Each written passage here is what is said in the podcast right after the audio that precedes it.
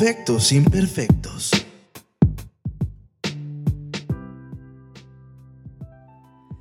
Ya estamos dando inicio al onceavo episodio de Perfectos Imperfectos. Yo soy Fer Navarro y los saludo una vez más. Y, juntos, pues ya saben que hemos estado formando esta gran comunidad de personas, pues que se hacen preguntas de la vida. Así que eh, les agradezco a todos los que se han sumado al proyecto. La verdad es que estoy bien contento y siempre me gusta agradecerles porque al final de cuentas ustedes están haciendo que esto esté creciendo muchísimo. Y la verdad es que el episodio pasado estuvo padrísimo. Tuvimos muchísimos invitados y pues ahora sí que ya saben que estoy haciendo estos episodios especiales por el mes del Pride y por lo mismo voy a estar teniendo temáticas que son alusivas a esto mismo y también por eso tengo invitados bien especiales también el día de hoy. Voy a presentarlos a los dos. Tengo a Diego Guerrero, él, nos está acompañando por primera vez en este podcast y después también tenemos al buen Jai O que también ya lo conocen, estuvo en el episodio pasado y pues además tiene su propio podcast y pues bueno, no voy a hablar mucho porque para que ellos mismos se presenten. ¿Cómo están, chicos? Buenas tardes, noches. ¿Qué onda?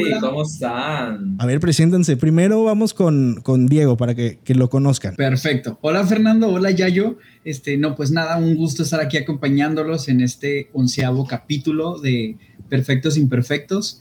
Estoy emocionado de, pues de, de, de estar con ustedes, acompañarlos, de platicar y de reírnos un buen rato. Y el buen Yayo. ¿Qué onda, chiquilles? Este, pues yo estoy muy emocionado. Por fin ya se me hizo estar aquí de manera presencial en este sí, podcast. Sí, sí. Estoy muy contento de que por fin se nos haya hecho Fer y junto a Diego que vamos a tener una conversión bastante interesante, bastante amena. Yo sé que este tema le interesa a muchos y a muchas allá afuera. Así que yo feliz de estar aquí contigo, Fer. Muchísimas gracias por la invitación. Vamos a, empezar platicando un poco acerca de nuestra experiencia personal y lo vamos a ir como diversificando un poco. El tema del día de hoy es acerca de la comunidad, de ser comunidad LGBT y es LGBTTIQ es la, la, ahora sí la, oficial de este, de este momento. Se, se, dicen muchas cosas, hay gente que cree que entre la comunidad somos los primeros que nos estamos tirando entre sí, hay otras personas que creen que, que no tiene nada que ver una cosa con la otra. Vamos a ir eh, eh, preguntando, pero en general, ¿ustedes se sienten parte? ¿Sienten que, que, que la comunidad los abrazó? ¿Que ustedes simplemente se supieron agregar bien dentro de pues, toda esta gama y diversidad que tenemos de, personas y de situaciones de colores y de muchas otras cosas. ¿Cómo se sienten ustedes eh, para comenzar este, este, este tema? A ver, Fer, va. A ver, Diego. Yo siempre me he sentido parte de, de la comunidad y esto va en escala, ¿no? Yo recuerdo el día uno en el que, en el que dije, ok, soy gay, no se me quita, ¿no? Porque esa fue mi primera pregunta cuando iba en la secundaria y me acerqué con el psicólogo y me acuerdo que me escuchó y me dijo, o sea, no, esto no es una enfermedad, no, ni es una etapa, esto es parte de tu vida y esto eres. Y desde ese momento, yo me sentí siempre como bien recibido donde sea que yo me paraba. Mis compañeros que eran que éramos éramos LGBTs en la secundaria, pero era un ambiente bien diferente. Entonces ha ido esto creciendo en la preparatoria, en la universidad, en el trabajo, con personas que me ha tocado compartir, ¿no? Y yo recuerdo cuando ya oficialmente salgo con todo el mundo, que es familia, que es el aspecto más difícil en mi caso. Sí. Eh, y entonces, mis amigos, o sea, toda esta comunidad que estaba cerca de mí, claro que me hizo sentir parte. Y ahora lo que hoy en día me dedico a hacer, pues siempre busco, ¿no? Eh, que lo que hago de cierta manera tenga algo que ver con la comunidad, sea o no LGBT, pero que sea parte y que ellos sientan que yo lo que sé hacer, pues va dedicado para ellos, ¿no? Ok. Como una forma de yo de, regresarles lo que me, me, ayudaron en mi momento cuando yo no sabía qué onda, con qué podía, con quién podía acercarme, con quién podía platicar, cuando no me sentía bien recibido en algún lugar. Entonces, claro, ¿no? Yo creo que esto va creciendo día con día y también es nuestra responsabilidad hacer sentir a los otros que son bien recibidos. Así es, creo que estoy totalmente de acuerdo contigo. Al final de cuentas, pues bueno, ya somos esta generación que está empezando a tomar las riendas, no solamente de la comunidad, sino también del país, porque ya somos eh, adultos, aunque no queramos serlo, pero ya estamos más allá que para acá. Entonces, sí, nos toca a nosotros empezar a tomar y hacer sentir bien a las personas que se empiezan a acercar y quieren formar parte. A ver, Yayo, tú cuéntanos tu experiencia.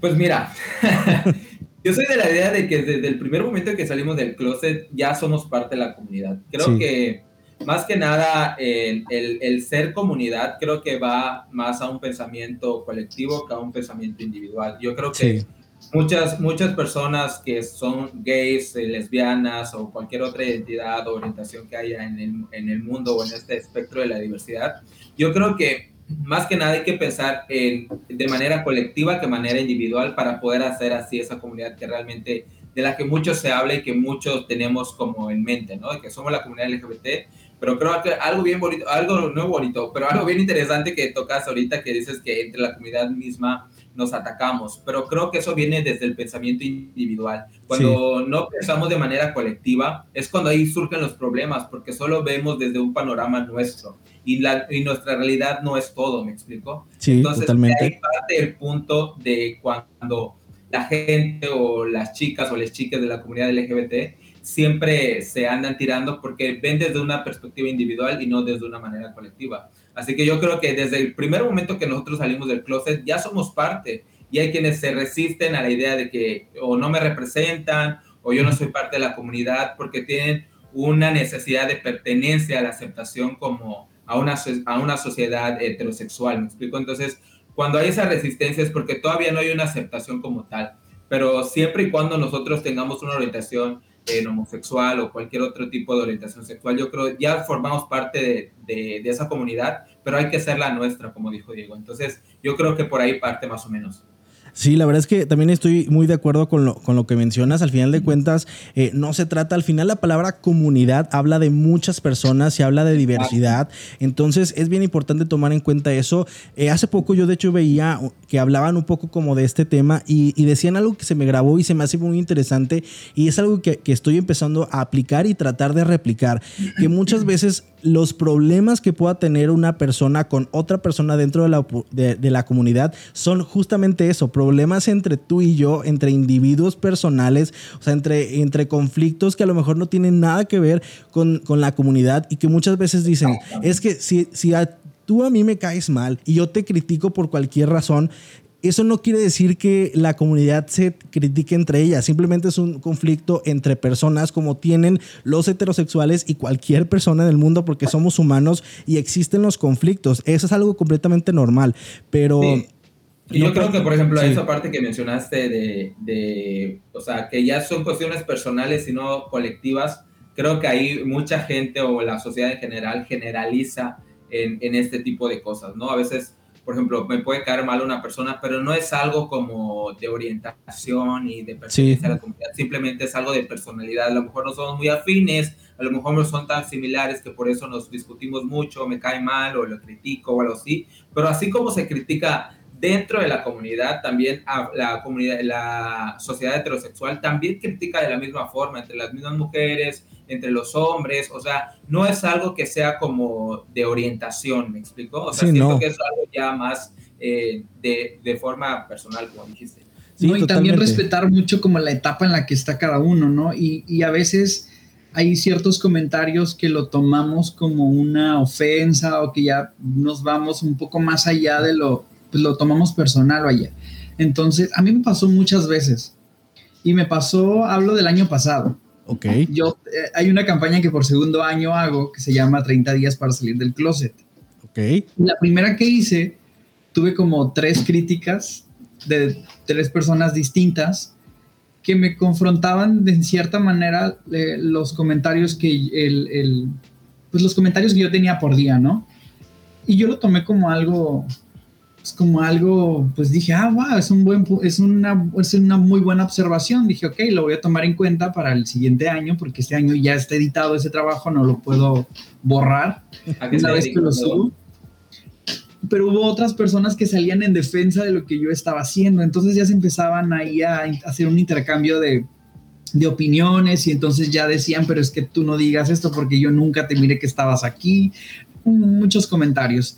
Yo creo que cuando pasa eso de que no hay cierta aceptación en algunos lados, yo creo que es no tomarlo personal, escucharlo, tomarlo bueno y ver si lo puedes cambiar, ¿no? Porque sí, a, veces nos equivocamos, pero nos duele que nos digan que nos equivocamos. Y al final de cuentas, yo creo que es, eso es lo, lo padre de, ser humanos, o sea, el poder escuchar otros puntos de vista, porque la verdad es que flojera escuchar solamente lo, que tú estás de acuerdo. Creo que está padre de repente toparte con pared y, ver cómo otras personas piensan, porque también es completamente válido y poder entender a lo mejor cosas que, que en las que a lo mejor no crees, pero puedes decir, ok, ya sé de dónde viene, sé de dónde viene lo que me estás tratando de decir y a lo mejor no verlo desde el punto de vista negativo y tratar de aprender pues de, de este tipo de cosas. Algo que mencionábamos ahorita y creo que es parte creo que lo mencionaba ya yo, es, es el tema de la representación, de que mucha gente eh, lo que se queja de la comunidad es que dicen que no se sienten representados, por lo menos por los, las cosas que tenemos en los medios allá afuera, que si son muy con mucha pluma, que si tienen eh, ciertas, ciertos comportamientos o que si son onlyfanceros o que si lo que sea que, crean ustedes que son, eh, al final de cuentas, pues si uno se quiere representar con la comunidad, pues tiene que representarse uno mismo. O sea, al final las voces que tenemos están haciendo una labor importante y están representándonos en los medios de comunicación, si ustedes lo quieren decir, pero al final de cuentas también es trabajo de cada uno podernos representar ante la, ante la comunidad, ¿no creen? Claro, sí, y cuesta mucho llegar a un punto en el que uno se siente contento con lo que hace, con lo que escribe, con lo que cante, con lo que haga. O sea, cuesta mucho llegar a un punto en el que uno se sienta realmente que te vale, ¿no? Y ahora darle como oportunidad a, esos comentarios donde que te critiquen porque tienes un OnlyFans o que te critiquen porque si te estás poniendo, no sé, una blusa de mujer que me parece algo irrelevante, pero hay gente que le molesta, entonces dicen, ¿por qué él tiene que eh, ser como representante de, de nosotros como comunidad? Si velo como está, o sea, ve lo que comparte, ve lo que habla. Yo creo que eso pasa mucho con, pues, con la educación que, tenemos y que se nos va formando ya de los años. Yo creo que los primeros años son bien determinantes de cómo vamos a hablar el resto de nuestra vida y eso pasa muchas veces cuando pues tu núcleo cercano pues se hablan de esa manera y sí tiene un rollo que ver de qué tanta aceptación tienes tú, qué tan abierto eres a lo que estás viendo y consumiendo. Yo creo que todo es bien diverso, yo creo que uno ya no tiene que estar así al pendiente de de, todo el mundo, ¿no? Sí, totalmente. Aparte... creo que mencionaste, bueno, sí. Quería aportar, eh, creo que lo que mencionó Diego sobre la educación desde edad temprana o de que estamos muy chicos o chiques, creo que eh, siempre nos educan desde, una, desde un sistema binario y un sistema este, heterosexual. Por eso hay mucha resistencia a estos cambios. aún así, eh, la misma comunidad crecimos con una educación heterosexual. Entonces, cuando surgen estas incomodidades o estas molestias porque alguien rompe algo con lo que estamos eh, educados desde muy chavitos, es cuando dices, güey, o sea, date cuenta que, por ejemplo, a veces eh, la frase, me gusta mucho la frase, dice, el ojoto no quita lo misógino o lo homofóbico, porque realmente puedes ser tú muy homosexual, pero puedes cargar con demasiada homofobia internalizada que de ahí parten muchos puntos que crecimos desde una educación no tan diversa y no tan eh, liberal o no tan que tenga un espectro más, más, más grande, sino simplemente nos educan desde una manera muy limitada y muy eh, cerrada, ¿no? Entonces creo que desde muy chiquitos crecemos con esta educación heterosexual binaria que creo que de ahí parten muchos problemas dentro de la comunidad. Además de que México ya sabemos que es un país altamente machista, que se ha tratado de ir cambiando un poco la narrativa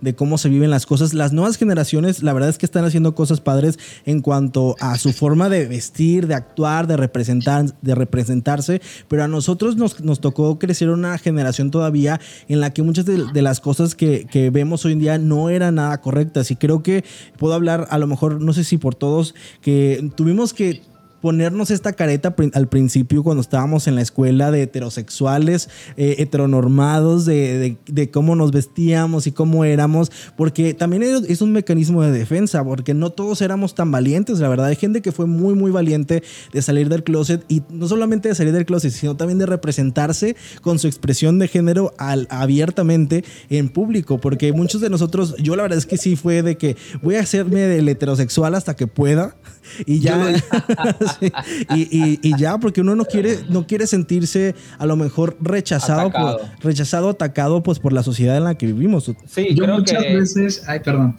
ya te interrumpo no, No, no, adelante, adelante. Ahorita voy. Yo muchas veces me decía a mí mismo y a dos o tres amigos que me decían, güey, ya sal, o sea, o sea, ya, o sea, ¿qué te falta, no? Y yo, no, es que no pasa nada, o sea, lo voy a, lo voy a mantener así porque yo me siento cómodo, no tengo la necesidad, pero claro que la, la tenía, ¿no? Porque la buscaba, me acercaba con psicólogos, este, hablaba con otras personas que ya yo los miraba que pues eran muy libres y yo decía, yo quiero ser como ellos. Sí, totalmente.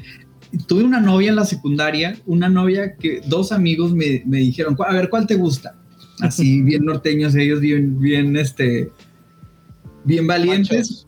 Me dijeron, a ver, ¿cuál te gusta? Y le vamos a decir, te la vamos a traer. Y yo así como de, no, pues, o sea, qué pena, ni modo que les diga que no, me van a decir que soy gay y qué voy a hacer. Y me acuerdo que me trajeron a esa chava y se hizo mi novia, que yo nunca le dije si quería ser mi novia. Pero dijeron, ya es tu novia ella. Y yo, ok. Gracias. A los tres días se, llama Cindy, me acuerdo. guapísima, guapísima. Cindy la regia. Cindy la regia. Y entonces, me acuerdo que como a los tres, cuatro días, algo así, me dice, oye, yo creo que tú eres gay. Y yo, no, no, claro que no, o sea, ¿cómo? O sea, no, y me acuerdo que me dijo, no pasa nada, así como de, ay, ya. O sea, yo te ayudo para que no te sientas, este... O sea, ¿tu novia te dijo? Mi novia me dijo que ella ya sabía que yo era gay. Entonces me acuerdo que ahí yo dije, ya no más, o sea, ya esto o sea, te quiso hacer como el. No vuelvo, te hizo como el favor. A hacer eso. Y me di cuenta de muchas cosas. Ya, ya con el tiempo, pues fui fui armando mi, guía de preguntas y es por eso que hago esto de los 30 días para salir del closet, porque créanme, yo lo hice, o sea, he, sido siempre como muy, muy control freak con mis ciertas cosas de mi vida, entonces como que yo organicé eso porque el psicólogo de aquel momento me dijo, hazlo, si tú crees la necesidad, hazlo. Entonces me acuerdo que yo hice preguntas y me acuerdo que yo, este, como que diseñé mi proceso y, hoy en día es lo que hago y lo que lo comparto. Y ha funcionado hasta el día de hoy muy bien. Ok. Oye, Diego, tengo una duda. ¿A qué te dedicas? Eh, a la comunicación. Ok, bien. Eso, también ha sido un problema.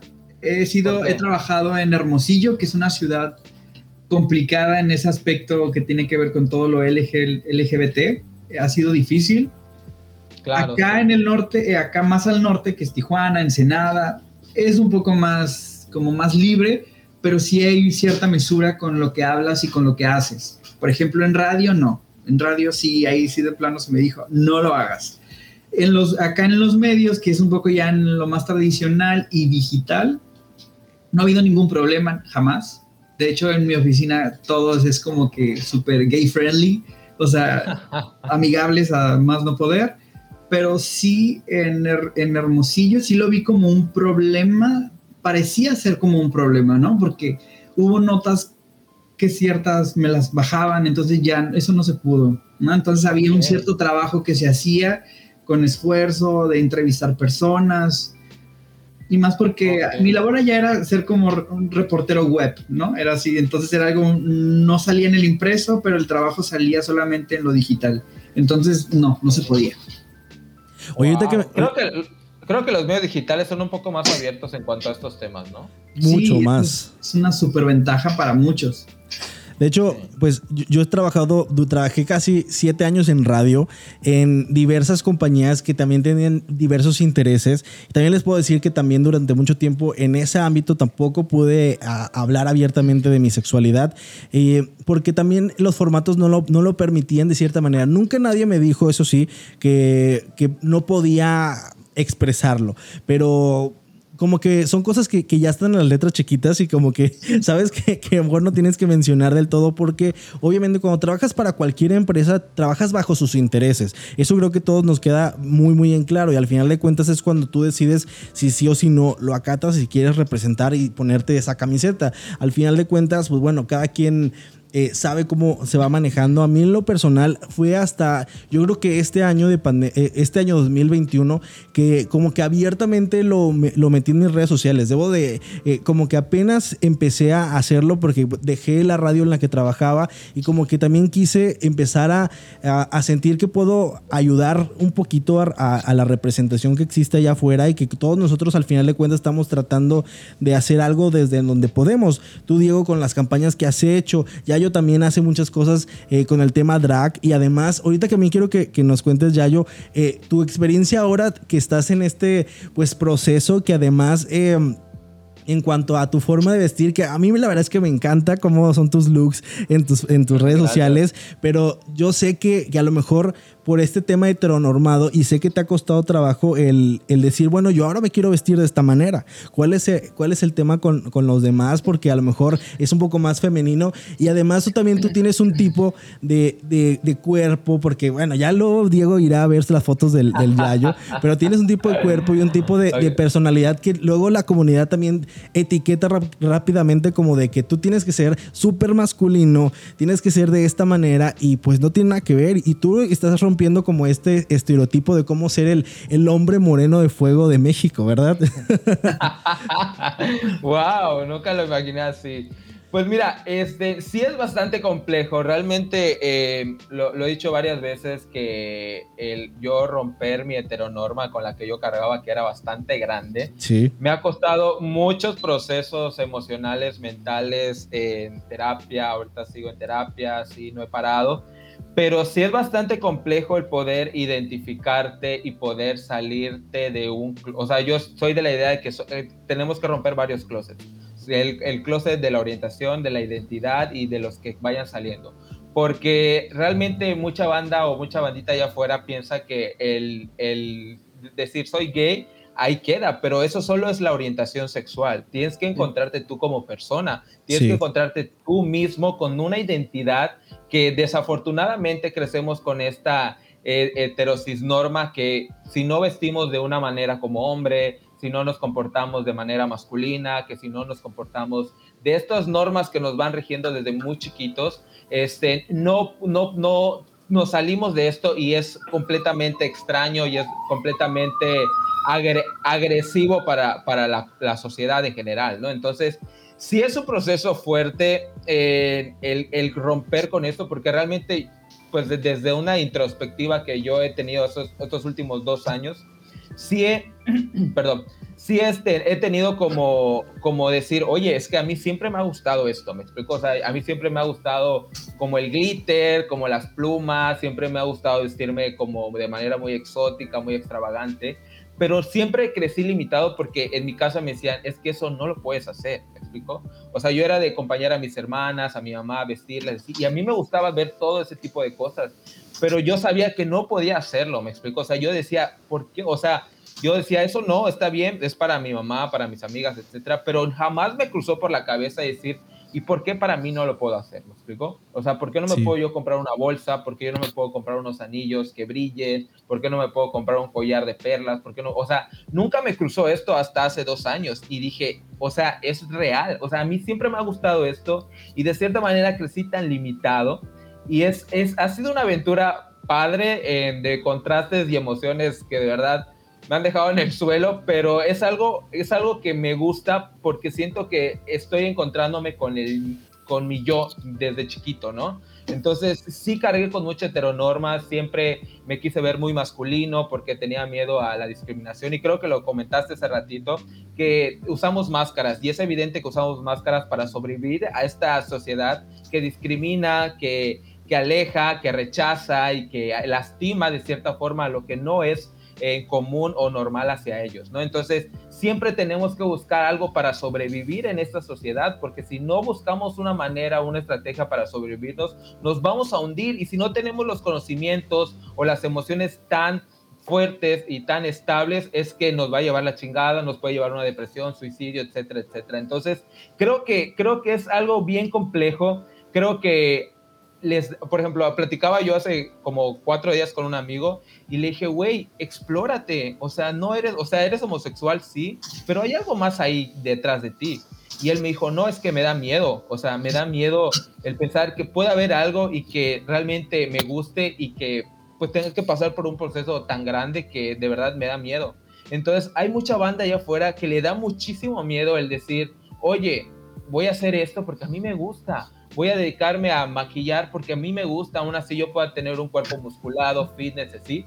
Pero si lo haces, la, la, la gente o la sociedad va a decir, güey, este güey está mamado, está todo masculino y está maquillando, o sea, ¿qué pedo? O sea, no, no va con lo que está, me está mostrando, ¿me explico? Entonces, eso de cierta forma es muy agresivo y sí, eh, ha sido un proceso bastante grande, pero pues ahí voy y es algo que de cierta forma voy disfrutando poco a poco.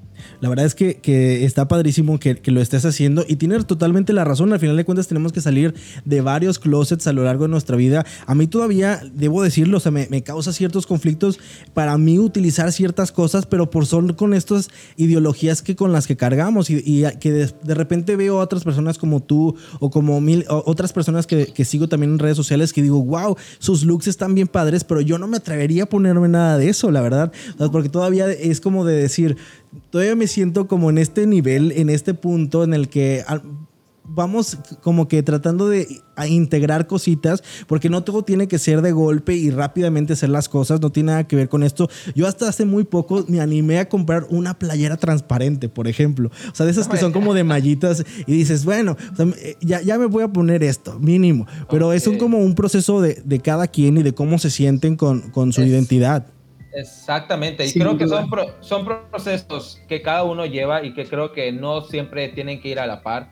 Creo que cada quien tiene sus momentos, como tú dices, empiezas de poco a poco y vas, te sientes cómodo, te quedas ahí un rato, luego vas evolucionando a otra cosa. O sea, son procesos largos, desafortunadamente son largos porque, por ejemplo, nuestras generaciones, pues desafortunadamente ya nos dimos cuenta a, a edad muy grande, ¿no? Entonces ya, o sea, grandes en el aspecto de, 29, 30 años por ahí, ¿no? Uno siempre sí. tiene que ir trabajando sus procesos, ¿no? Sin duda. Claro. Si yo recuerdo el día uno de que salí del closet, es evidente que no soy el mismo al día de hoy y no voy a ser sí. igual cuando tenga 40, 50, 60 años, obviamente, ¿no? Y uno va saliendo constantemente.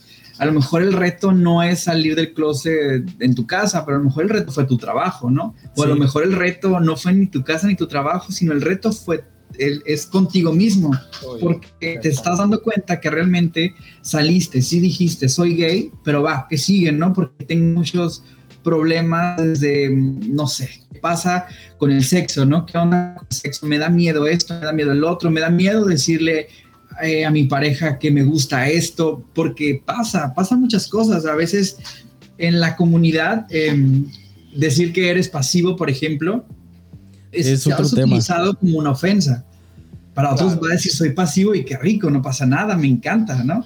Otros dicen, no, yo soy activo porque, pues, no sé, se me nota, o sea, que no ves que soy activo, ¿no? Y, y hay muchas cosas que entre comunidad se van mm, malinterpretando y lo van tomando como algo que no, mejor no lo digo, mejor me lo guardo y, y, y ahí como se vaya dando me voy, me voy, este, pues me voy asomando, ¿no? Me voy este, dando notar. Y eso es un error, porque pues hoy en día yo creo que, pues, ¿quién dijo que eso está mal, no? ¿Quién dijo que porque me, me guste pintarme las uñas, eh, pues estoy, estoy siendo más gay de lo, que, de lo que ya soy, ¿no? Porque así siempre se ha dicho. Luego no claro, sé si, sí. si les, les, ha pasado de que o han, o han, escuchado o en sus historias personales que luego te llegan a decir de que, ok, acepto que seas gay, pero no te vayas a vestir de mujer. ¿Sabes? Como estas ideas que luego tienen de que... Eh, porque muchas cosas no tienen que ver con las otras. Realmente tu expresión de género puede ser un tanto femenina, pero no, te, no por eso vas a ser una mujer, a menos de que tú te representes como una mujer trans o lo que sea. Pero al final de cuentas son estas ideas que, que nos van metiendo de, que un hombre no puede usar cosas que sean rosas, amarillas, naranjas, esos colores que son como muy, muy, eh, pues enfocados a las mujeres, entre comillas. Eh, al final de cuentas, pues tenemos que demostrarnos a nosotros mismos lo que nos gusta porque creo que venimos a este mundo a ser felices. Creo que estamos de acuerdo todos en eso. Al final de cuentas, qué flojera pues quedarte con las ganas de hacer las cosas que te hacen feliz y que te representan y que te hacen sentir orgulloso de quién eres, pues nada más por darle gusto a alguna que otra persona allá afuera que no se siente de esta manera. Y ojo también, porque va a haber seguramente con, con, esta, con este tema gente que va a decir, hey, pero si a mí me gusta ser así como heteronormado y lo que sea, también está válido. O sea, si así te representas tú y así te sientes tú bien contigo mismo, está bien. Al final de cuentas, más bien se trata de que dejar fluir a todos como se sientan bien dentro de esta amplia gama de, aspectos y de forma de, ser, porque al final de cuentas de eso se trata, de respetarnos entre todos, no solamente con la comunidad, sino con el mundo entero. ¿Cómo ven? Sí, uno siempre tiene que estar bien abierto a hablar y a diversificar los contenidos que uno haga, ¿no? En nuestro caso, por ejemplo, que estamos del lado de la comunicación y así, es qué importante es que lo que hagamos diversificarlo y compartir ciertos temas, hablar de algo, no, no quedarnos solamente con voy a hablar esto y les voy a decir a mis este, seguidores esto. No, o sea, hoy en día tenemos que hablar de todo, o sea, por ejemplo, la cultura drag. Hoy en día nos encanta a todos verlos, los shows, las frases que tienen, los personajes que te expliquen por qué se llama así, por qué el maquillaje, o sea, todo tiene un motivo y es una cultura grandísima y me encanta. Pero hay otros que lo ignoran y dicen, nah, esa me qué flojera, no, no se me antoja o no me gustaría. Yo los invito a que un día de verdad se den la tarea de platicar con una persona drag y este y que te cuente por qué el personaje, en qué te inspiraste, eh, tu maquillaje, porque todo tiene, yo nunca lo había hecho, hace ya tengo rato que lo hice, pero llegó un tiempo en el que no conocía del tema. Y platicando, me, me, me, encantó y está padrísimo porque había cosas que yo ignoraba o que no las notaba y dije, ah, ok, ahora ya entiendo, ¿no? Y, y eso está padrísimo. Sí, claro, y creo que algo, que retomando un poquito el, el comentario anterior que hicieron que con, con las expresiones que a veces en la, los chicos o las chicas allá afuera piensan que teniendo una expresión de género más femenina, piensan que te va a romper la masculinidad con la que tú te sientes poderoso, ¿no? O poderose. Pero este, es algo que igual, por ejemplo, a mí en lo personal sí me ha causado mucho conflicto antes el decir, es que si yo me pongo esto, pues voy a dejar de ser hombre como la gente me ve, ¿me explico? Pero creo que, creo que hay que tener bien en cuenta y bien en claro que, por ejemplo, eso, eh, como lo mencionó Fer, eh, es solamente una expresión y que tú te pongas lo que te pongas, tú vas a seguir siendo el hombre que con, el que tú te sientes a gusto, ¿no? O sea, por ejemplo, yo soy de la idea de que, por ejemplo, yo me puedo poner mil cosas encima y yo me siento súper guapo y me siento súper masculino, aún así ande en tacones, aún así ande con una bolsa o con las plumas o con lo que sea, pero yo me siento hombre, simplemente es una cosa que a mí me llena en poder que la gente me vea de esa manera, me explico, pero es un proceso que sí es bastante amplio y que a veces la gente tiene un poquito de resistencia de decirte, ay, es que esta vieja es bien loca, esta vieja es bien pasiva. Y, y todo, este tipo de, este, todo este tipo de cosas sí te llegan a lastimar porque a mí eso era lo que me causaba mucho ruido, mucha ansiedad de lo que se comentara, me explico, de cómo la gente me podía eh, ver o cómo me podría de estar eh, clasificando de cierta manera pero creo que hay algo bien que, que, a veces la gente habla desde la desinformación y creo que, que, el que hecho que tú te pongas algo encima no vas a dejar de ser hombre. Hace como unos meses platiqué con una chica trans en el podcast que ella me dijo, o sea, ella, ella comentaba una, una anécdota porque ella capacita eh, chicos de la comunidad y ella decía que a un güey que iba con tacones, maquillaje, este, pintada las uñas, bolsa, ropa de mujer, y le dice, tú, ¿de cuánto, de qué, tan masculino te sientes? O sea, tú te identificas como hombre, sí, pero ¿qué tan masculino te sientes? Y él dice, pues un uno o un menos uno. Y le dice, ¿por qué te, te tienes que de sentir menos hombre por solo por lo que traigas encima, ¿me explico? Entonces, tú puedes ser tan hombre como el güey que juega fútbol o como tú te estás representando, simplemente son cosas diferentes que a veces la banda allá afuera sí tiene mucha resistencia a este tipo de, de conceptos, ¿no? Entonces, solo quería retomar eso para que agarra un poquito más de fuerza. Sí, aparte creo que tiene, tienes un punto totalmente, la ropa no tiene género y eso es lo, que tendríamos que empezar a aprender todos, todes y, y todas, que te pongas lo que te pongas, te representa a ti como persona no tiene nada que ver si te sientes eh, como un hombre o como una mujer o como una persona no binaria, como lo que sea que tú te sientas, está perfecto. Al final de cuentas, eh, es un poquito también tiene que ver con la industria y cómo nos venden las cosas, pero al final de, cuentas, creo que nunca nadie ha dicho que una falda es para las mujeres nada más o que un pantalón solamente es, es para los hombres. De hecho, ha habido todo un statement a lo largo de los años. De hecho, si uno se pone a ver la historia, para empezar, así de que los romanos peleaban con vestido. o sea, se dan cuenta de que de verdad lo- la- lo- la- las cosas y, y el ropaje que utilizaban antes era prácticamente muy, muy femenino, entre comillas. O sea, eran, eran túnicas, eran, eran faldas, eran eh, vestidos, o eran ciertas, también los peinados que se utilizaban en Francia, por ejemplo, que eran como pelucas enormes, blancas. O sea, era- eran cosas que, que a lo mejor en la actualidad no veríamos de, de la manera masculina, entre comillas, porque al final de cuentas, pues no tiene nada que ver y no tiene que ver con el género. También después, eh, en este movimiento que las mujeres hicieron para poder utilizar jeans y que fuera, que ya no fuera de que la típica eh, vestido o falda, que pudieran evolucionar algo más, pues de eso tenemos que ir aprendiendo. Al final de cuentas, creo que se nos olvida la historia, se nos olvida de dónde vienen las cosas y. um, Creo que al final, pues bueno, la ropa para mí creo que no tiene géneros. No sé si ustedes creen algo diferente. Sí, todo este concepto de, de cómo tenemos concebida la feminidad y la Sí. masculinidad y así, pues ya es un problema, o no, no lo quiero decir como un problema, sino ya es algo que culturalmente las familias lo han adoptado porque así se les dijo y así se les dijo a los papás de los papás de los papás a veces, ¿no? Entonces, Sí, sí, es un problema que ahora sí hay que cambiarlo, hay que modificarlo, porque, pues, o sea, hay que, hay que indagar, como lo dices, en la historia, o sea, simplemente antes los hombres usaban falda, ¿no? Pero tampoco no eh, tiene que así como que encasillar a, las, a los niños de decirles, sabes que no, vas a jugar con esto, no, este color es para ti, no, esto es esto, porque se confunden, entonces es tanta información que como niños llega un punto en el que uno dice, ok, entonces, ¿qué está bien, qué está mal? Entonces, ten- aquí tiene que ser así. Entonces, todo tan metódico llega un punto en el que es cansado y todo se percibe como negativo, ¿no? Yo recuerdo cuando era niño que me gusta jugar con muñecas. Y en mi casa, mi papá era, uff, no, eso no, ¿por qué, por, qué, por qué vas a jugar con eso? Y mi mamá sí era un poco más flexible de, ok, no pasa nada, ¿no?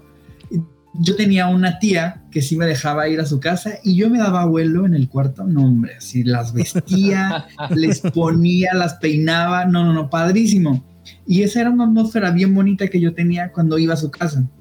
Ok. Mi hermana sí era cero de muñecas, no le gustaba, pero hasta ahorita no recuerdo que me haya echado en cara de que si se las desgreñé o si se las o si le rompí la ropa, no nunca.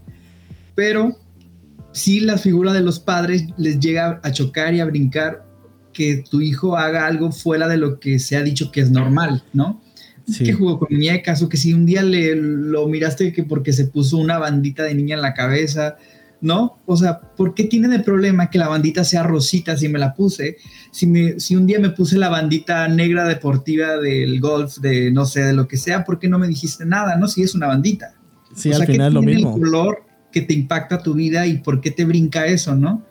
Entonces ahí estamos, hay que son cosas que hay que repensar que estamos haciendo porque se confunde, todos nos confundimos, ¿no? O sea, cuando éramos niños y los papás también viven confundidos hasta el día de hoy.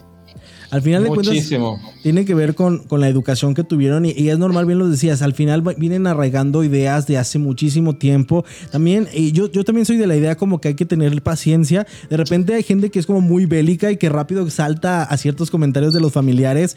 Eh, yo creo que si, si, alguien, si alguien de repente te, te dice algo, pero no, no te lo dice de una manera a lo mejor negativa y es desde la desinformación, pues bueno, no, creo que no nos cuesta nada poder decir, ¿sabes qué? Esto está... eh, está bien que, que pienses esto, pero ¿por qué no investigas esta otra parte? Y le podemos dar esta información de decir, bueno, así están las cosas, eh, podemos dialogar, a lo mejor hay que ponernos, por ejemplo, en el los zapatos de nuestros abuelos. O sea, la verdad es que el mundo ha cambiado muchísimo en 10 años. Imagínense una persona que vive, vive en este plano terrenal desde el año- los años 60. O sea, ¿cuánto no ha cambiado el mundo hasta el año 2021? Ha cambiado muchísimo. Y mm, yo también soy de la idea de que hay que pues mencionar y señalar cuando algo no está bien, pero también hay que, ser conscientes de que hay personas que todavía están pues agarrándole la onda. Si, si de repente, o sea, que a nuestros papás les cuesta trabajo y, ven el celular así de lejos y no saben picarle a las cosas de la tecnología, o sea, son, son cosas a las que nos hacemos adaptar todos. Hay gente que creció con esto, pero hay muchas otras personas que te han tenido que evolucionar como evoluciona el mundo. Hay que también... Eh, ser empáticos en general para pedir nosotros nuestra propia empatía, pero tratar de ayudar a que tomarlos de la mano y decir, bueno, ven, yo te enseño. Así están las cosas. Oigan, hace poquito. Sí, hay ciertos comentarios que a lo mejor no son para atacarnos, ¿no? Sí, sí, Vienen desde un rollo de desinformación y sí, nosotros hay que decirles, oye, ¿sabes qué? No lo digas de esta manera, lo puedes decir así.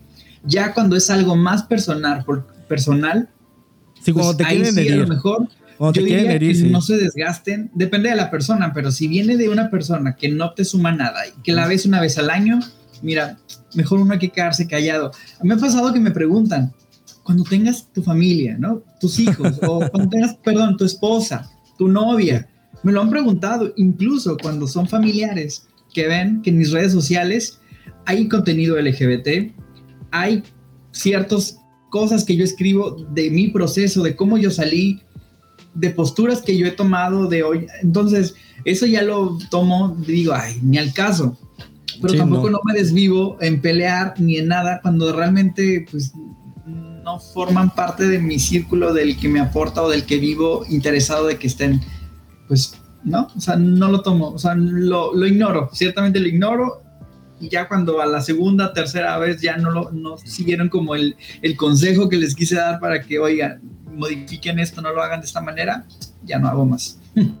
¿Tú cómo lo, lo, ves eso? Tú dices que si eres más bélico, como que entendí eso, ¿no? Tú sí expresas de repente esta parte. Pues mira, sí me ha costado mucho trabajo. Realmente eh, creo que a veces, por ejemplo, en un caso muy personal, en este descubrimiento de identidad, me siento más vulnerable que cualquier otra persona. sí. Entonces, sí, a veces sí siento como, no es como, o sea, yo sé que no es personal, pero sí siento que, por ejemplo, a veces la gente sí habla desde las, desde, desde las desinformaciones, es evidente, pero en, en, mi, en, mi, en mi proceso de como de vulnerabilidad y escuchar todo ese tipo de cosas o a veces de mismos familiares, sí me da un coraje que dices, güey, o sea, o sea, sí trato, sí he tratado de manejar todo este tipo como de arranques, ¿no? O decir, oye, güey, qué pedo, ¿no? Porque sí lo he hecho en algunas ocasiones, no lo voy a negar. Pero este, pero sí es tener que tener control.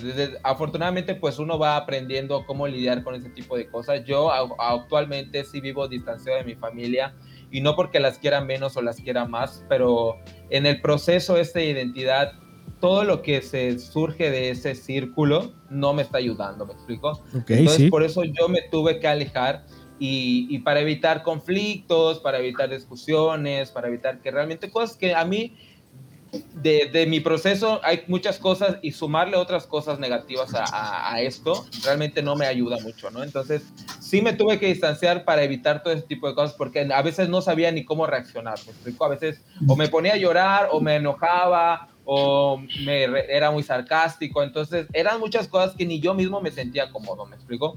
Entonces sí, me alejé de todo ese tipo de círculos para evitar todos esos enfrentamientos y decir, ok, cuando yo ya esté más preparado, cuando yo ya sepa cómo reaccionar con estas emociones o cómo reaccionar a este tipo de cosas, voy retomando poco a poco eh, la cotidianidad de, de volverlos a ver o frecuentar o poco a poco, ¿no? Pero ahorita realmente me siento bien con lo que estoy viviendo ahorita y eh, de fuera de ese círculo a veces sí voy una vez al mes o una vez al, cada dos meses, pero sí no es tan frecuente como antes yo iba de lunes a viernes o todos los fines de semana, ¿me explico? Entonces sí, sí hay un, un, choque ahí, pero pues cuestión emocional nada más. Sí, también hay decisiones tan grandes que uno llega a tomar como hijo que los papás les cuesta mucho entenderlas. Y es que el amor de los padres es tan grande pero también la duda de las decisiones que uno toma, que a lo mejor no son las más populares, las hacen a ellos sentirse confusos de, oye, esto será verdad, esto, esto será solamente una etapa y les cuesta mucho, nosotros vivimos en una, en una era en la que tenemos la tecnología súper cerca, misma que nos ha transformado la forma en la que hablamos, cómo nos expresamos, porque crecimos de la mano con eso. Ellos han crecido de una manera súper diferente, de una forma como muy marcada y que por años fue así, pero esa es su historia. Si ellos no la modificaron hasta el día de hoy, si ellos no se han abierto a, conocer toda la diversidad que hay, desde educar, desde el impacto que tiene, que, que habla acerca de tus hijos, porque nosotros como fuimos pequeños y fuimos educados por ellos, pero es bien determinante de la edad de los, del primer año hasta los nueve años, es bien determinante cómo nosotros reaccionamos ante la vida y ellos tuvieron mucho que ver con eso. Y mucho de, de, esa, de, mucha, de esa educación que ellos nos brindaron, pues alguna fue, no, no fue la mejor, pero tampoco nosotros nos hemos quedado como en ese en esa situación que a lo mejor para nosotros era un problema y nosotros eh, le hemos dado la vuelta a muchas cosas, pero ellos se han quedado ahí. Y a veces eso es bien difícil sacarlos como de, de, esa cápsula en la que todo tiene que ser ABC, este, blanco, negro, ¿sabes? Entonces duele mucho separarse de los papás, duele mucho escuchar un comentario, un gesto, un, un, sonido que a veces ellos hacen porque no les parece o porque, porque esa decisión o por qué se pueden casar dos hombres, ¿no? ¿Por qué? O sea, ¿qué necesidad tienen de casarse o por qué quieren adoptar, ¿no? Y eso a veces, aunque ni siquiera nosotros queremos adoptar o a lo mejor ni nos queremos casar, pero el que ellos se expresen de una manera que es tan negativa, nos duele a nosotros como, como si en realidad sí nos quisiéramos casar, o por qué se tienen que vestir de esa manera, o sea, qué necesidad tienen de salir a la calle, ¿no? Por eso les faltan el respeto, dicen muchos, ¿no? Porque se pusieron esa ropa. Y entonces a nosotros nos molesta y nos duele y por eso a veces brincamos y expresamos y decimos, oye, no cállate, no, y entonces ahí empiezan muchas peleas. Sí, totalmente. y, es que, y es que realmente bueno, en, mi caso, solo para aclarar que, por ejemplo, mis papás nunca han tenido conflicto con mi orientación. Realmente, con mi pareja actualmente, pues llevamos una buena relación, todo ese tipo de cosas, o sea, todo súper cool, ¿no? Pero ahorita con este salida de closet como de identidad, ahí sí he visto como más resistencia porque ya no estoy entrando en algo bien visto, me explico, ya estoy rompiendo cosas con los que ellos me educaron, mis primos, mis tíos, familiares, así políticos, tías, etcétera, etcétera. Este, sí, sí se, o sea, a lo mejor en mi caso no lo expresan, pero la presencia o la sensación tú la sientes incómoda. O sea, sabes cuando en un lugar ya te sientes incómodo por el simple hecho de estar, ¿me explico? O sea, tú estás ahí y sientes una incomodidad que dices, güey, o sea, no me siento cómodo, comede. Entonces, o sea, no, no me siento a gusto ya porque siento que esto no me está aportando nada, ¿me explico? Entonces, sí es un proceso tanto mío como mi familia que está viviendo mi alrededor, mi novio que realmente él sí me ha apoyado al 100 con todo este proceso, pero sí, este, sí es algo bien importante el recalcar que el alejarnos no demerita o no minimiza el amor que siente uno por ellos. Sí, a veces es necesario. Exactamente, pero sí es necesario por salud mental para uno. Y cuando ya uno esté más preparado emocionalmente, pues dices, ok, va, va de nuevo, ¿no? Pero pues ya estoy más fuerte, ya estoy más eh, sabiendo yo que quiero, porque en ocasiones igual me ha pasado que a veces ni siquiera sé para dónde voy, pero es parte de este proceso de identidad. Entonces, ahí todo bien, pero sí con este tipo de cositas a veces hay mucha resistencia. Oigan, les quiero recomendar justamente un, corto que acabo de ver, que no sé si ya lo vieron ustedes, pero que habla un poco de, lo que estamos tratando en este momento. Se llama The Little Princess, o sea, está como The Little Prince y entre paréntesis está eh, las doble S que trata acerca de dos niños que son chinos, que están en Estados Unidos y que se encuentran en la escuela primaria. Eh, y se dan cuenta pues por la similitud de, sus rasgos y dicen, tú eres chino, yo también soy chino, hay que ser amigos. Y es como una onda bien padre, pero uno de ellos le gusta el ballet y al otro le gusta jugar eh, básquetbol uno es mucho más masculino, el otro es mucho más femenino su expresión de género, le gusta el color rosa, ama el color rosa, todo lo que utiliza es de ese color y cuando llega el momento de que se conocen los padres de los dos, porque, ah, mira, tú eres el amigo de Robert y, y esto y el otro, ahí te das cuenta la diferencia de las familias. Una por una parte el del niño que, le gusta el ballet es una familia pues muy abierta, como muy del 2021, una familia que eh, entiende la representación y que deja que el niño decida lo que le gusta independientemente, porque también que le guste el ballet y el rosa no tiene nada que ver con que si es gay o no.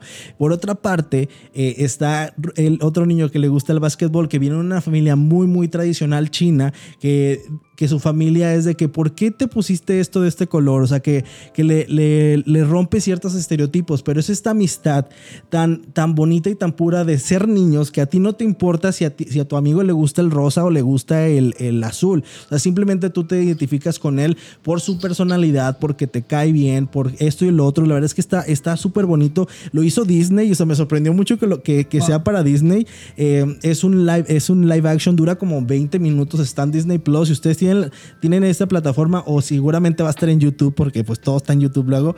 Eh, véanlo, o sea, que habla justo de esto, de que los papás de repente, uno de los papás empieza a tener como conflicto por esta amistad porque dice, ay, es que se le va a pegar, se le va a pegar lo, de que le guste el ballet y le va, a, le va a gustar lo el rosa. Y el otro niño simplemente, ni siquiera es un romance entre los dos niños, es una amistad, ¿sabes? Es como la amistad que puedes tener con cualquier persona y no importa cómo se vea, simplemente eh, es algo tan bonito que, que, todos vivimos en algún momento. Eh, se lo recomiendo muchísimo si ustedes lo han visto tanto a Diego como a Yayo y a la gente que nos escucha. Yo lo vi este fin de semana y se me hizo una cosa súper bonita y dije, ay, así de que de esas que hasta te sale la lágrima, ya saben. Este, véanlo, véanlo y, el, y hay otro corto que sí es animado de Pixar que se llama Out. Ese también se lo recomiendo, que habla de, de una salida del closet animada, también de Disney.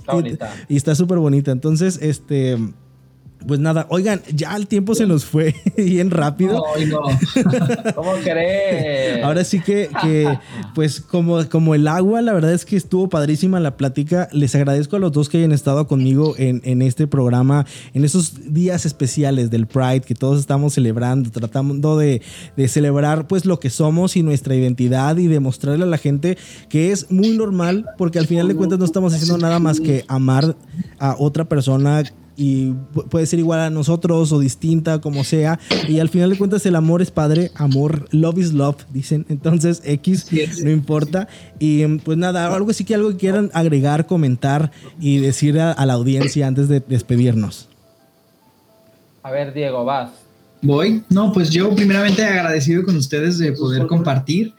Em, yo creo que estos, este mes es bien importante para recalcar lo, mágico que somos todos, ¿no? Como, como diversidad, como personas, y que el amor siempre, siempre, siempre el amor es lo, lo, primero que tenemos que poner como, como bandera. Más allá de exigir muchas cosas y de alzar la voz, que nos reconozcan como personas, así como lo que somos, humanos. Sí.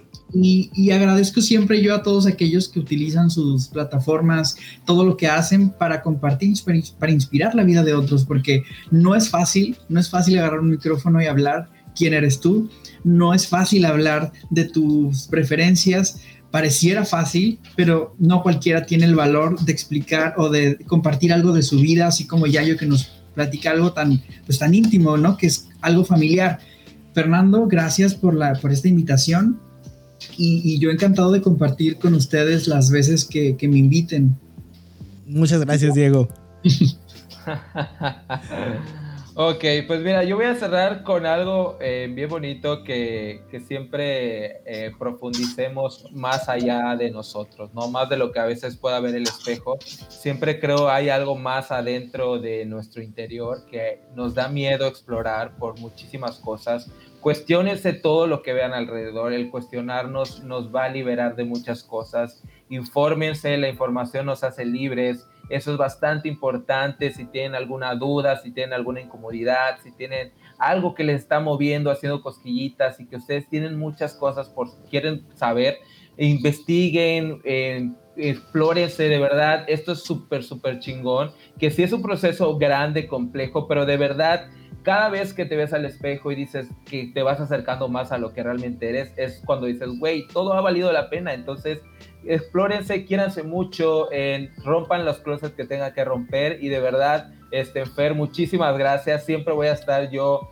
eh, feliz de compartir estos micrófonos, como dice Diego, compartir historias, compartir cosas que a lo mejor a mucha gente ahí le da miedo hablar y cuando escucha alguna una historia similar, pues puede haber que tengan alguna referencia como yo en algún momento sí tuve una referencia cuando yo escuchaba, cuando yo veía en redes, yo decía, güey, es que me gusta cómo se ve este güey, o sea, de todos lados tenemos que tener inspiración para poder liberarnos nosotros, ¿no? Entonces, muchísimas gracias, Fer, por, por esta invitación. Estoy muy contento de estar con ustedes y con Diego. Eh, y ya, es todo.